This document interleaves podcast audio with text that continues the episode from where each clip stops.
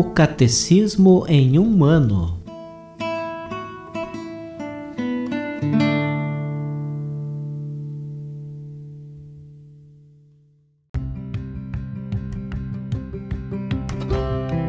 Olá, eu sou Yuri, seminarista da Diocese de Ponta Grossa, Paraná. Você está ouvindo o podcast O Catecismo em um ano. Vamos ler todo o Catecismo da Igreja Católica ao longo de 365 episódios. Estamos utilizando a tradução em português apresentada pela CNBB em 2013, baseada na edição típica em latim de 1997. Baixe o plano de leitura por meio de um link que você encontra na página do Instagram O Catecismo em um Ano ou na descrição desse podcast.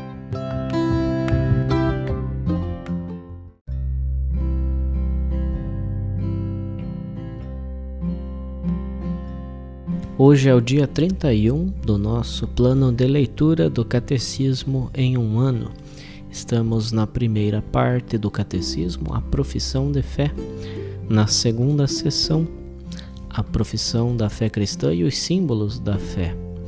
Estamos no capítulo 1 desta sessão, cujo título é Creio em Deus Pai. Hoje faremos a leitura dos números 222 a 231.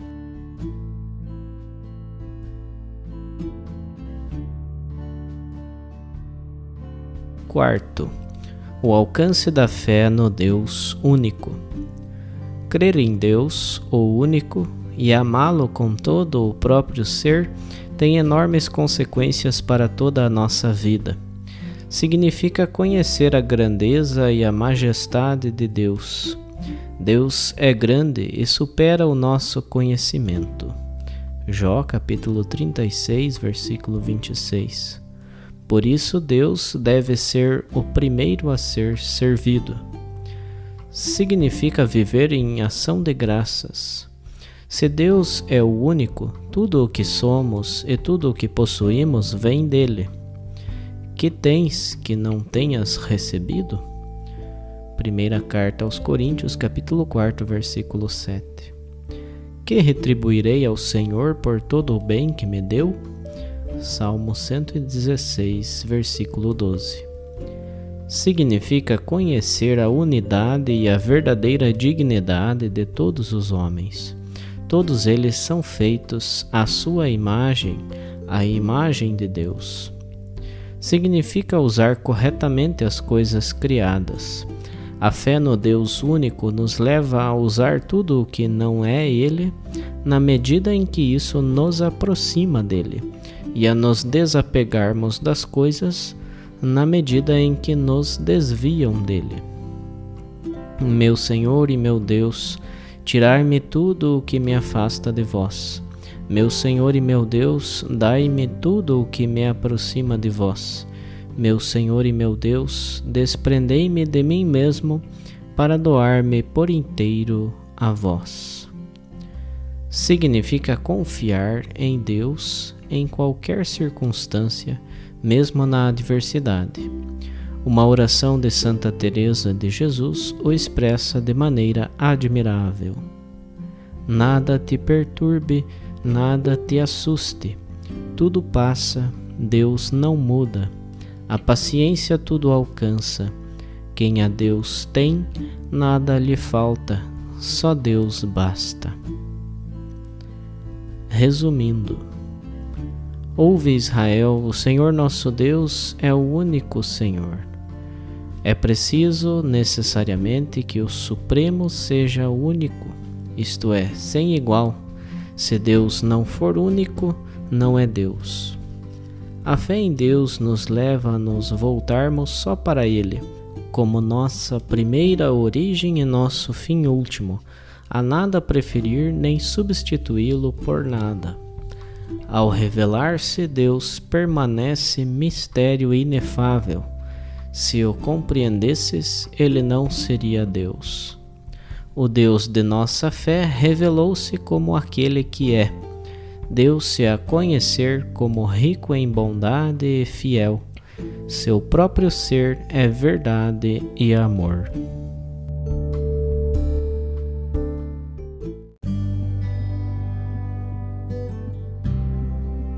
Para a reflexão do dia de hoje, vamos ouvir uma catequese do Papa Bento XVI sobre o Dia de Todos os Fiéis Falecidos.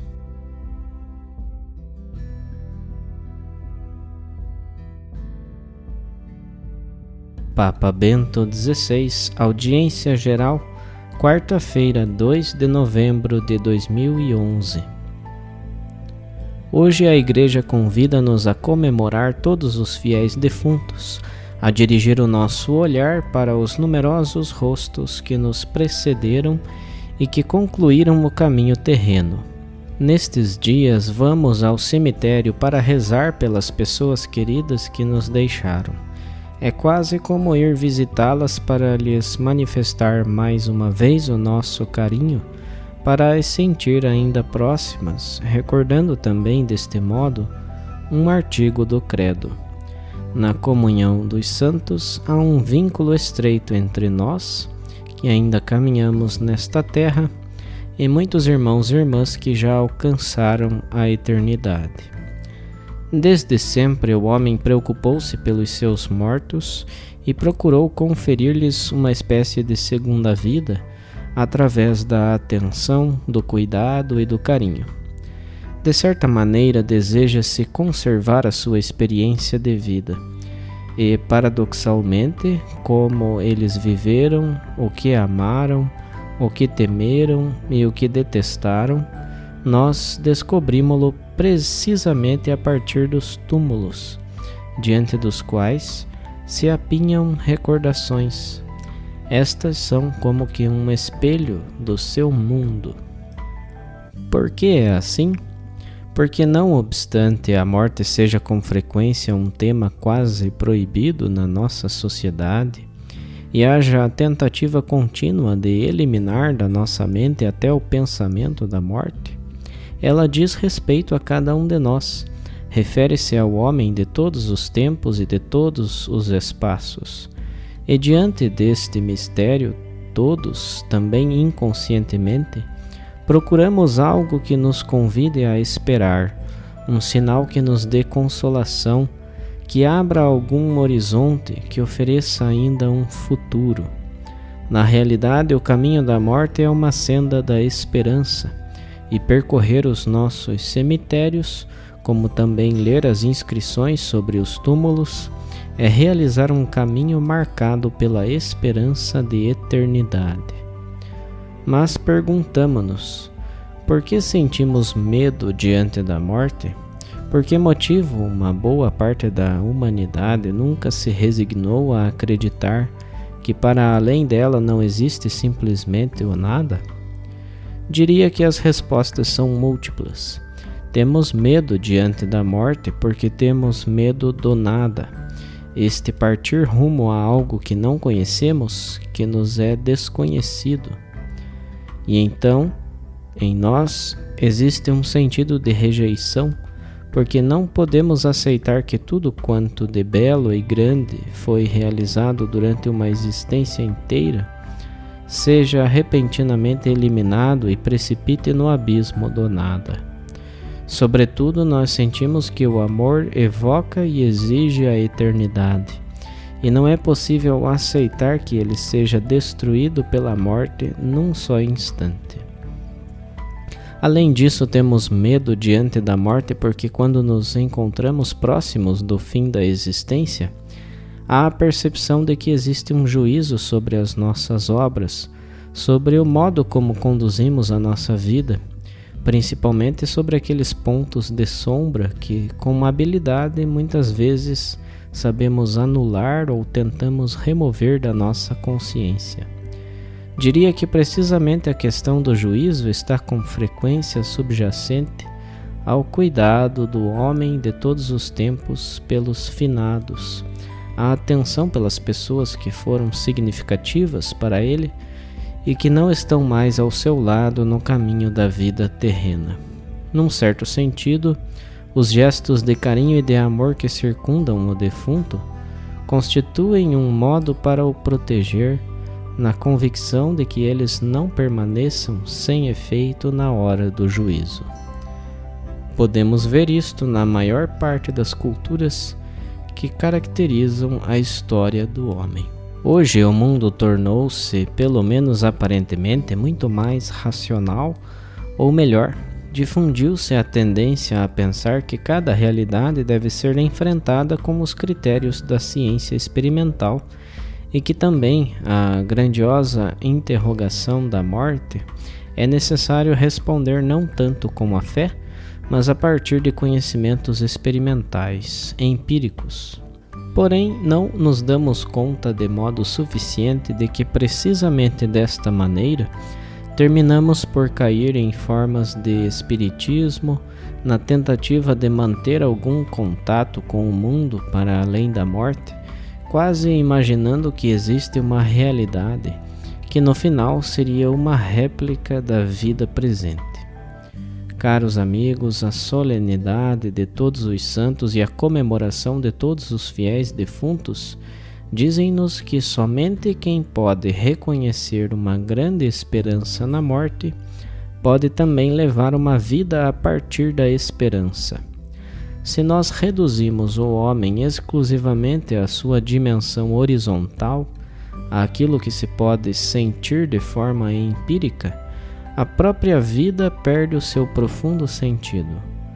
O homem tem necessidade de eternidade, e para ele qualquer outra esperança é demasiado breve, é demasiado limitada. O homem só é explicável se existir um amor que supere todo o isolamento, também o da morte, numa totalidade que transcenda até o espaço e o tempo. O homem só é explicável, só encontra o seu sentido mais profundo se Deus existir. E nós sabemos que Deus saiu do seu afastamento e fez-se próximo, entrou na nossa vida e diz-nos: Eu sou a ressurreição e a vida. Quem crê em mim, ainda que esteja morto, viverá. E todo aquele que vive e crê em mim, jamais morrerá. João capítulo 11, versículos 25 e 26. Pensemos por um momento na cena do Calvário e voltemos a ouvir as palavras que Jesus, do alto da cruz, dirige ao malfeitor crucificado à sua direita. Em verdade te digo, hoje estarás comigo no paraíso. Lucas capítulo 23, versículo 43. Pensemos nos dois discípulos no caminho de Emaús, quando, depois de terem percorrido um trecho da estrada com Jesus ressuscitado, o reconhecem e, sem hesitar, partem rumo a Jerusalém para anunciar a ressurreição do Senhor. Lucas capítulo 24, versículos 13 a 35. Voltam à mente com clareza renovada as palavras do Mestre não se turve o vosso coração. Credes em Deus, crede também em mim. Na casa de meu pai há muitas moradas. Se assim não fora, ter-vo-ia dito, pois vou preparar-vos um lugar. João capítulo 14, versículos 1 e 2.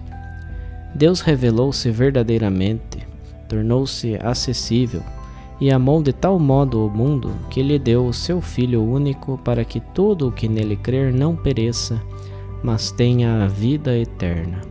João capítulo 3, versículo 16. E no supremo gesto de amor da cruz, mergulhando no abismo da morte, venceu-a, ressuscitou e abriu também para nós as portas da eternidade. Cristo sustém-nos através da noite e da morte que Ele mesmo atravessou. É o bom pastor cuja guia podemos confiar sem qualquer temor, porque Ele conhece bem o caminho, até através da obscuridade. Cada domingo, recitando o Credo, nós confirmamos esta verdade e visitando os cemitérios para rezar com afeto e com amor pelos nossos defuntos, somos convidados mais uma vez a renovar com coragem e com força a nossa fé na vida eterna. Aliás, a viver com esta grande esperança e testemunhá-la ao mundo. Por detrás do presente não existe o nada. E é precisamente a fé na vida eterna que confere ao cristão a coragem de amar ainda mais intensamente esta nossa terra e de trabalhar para lhe construir um futuro, para lhe dar uma esperança verdadeira e segura.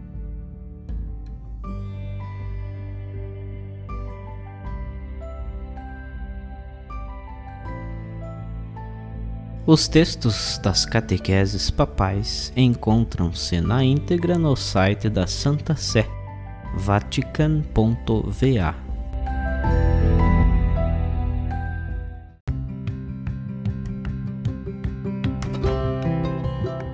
Você acaba de ouvir mais um episódio do podcast O Catecismo em um Ano.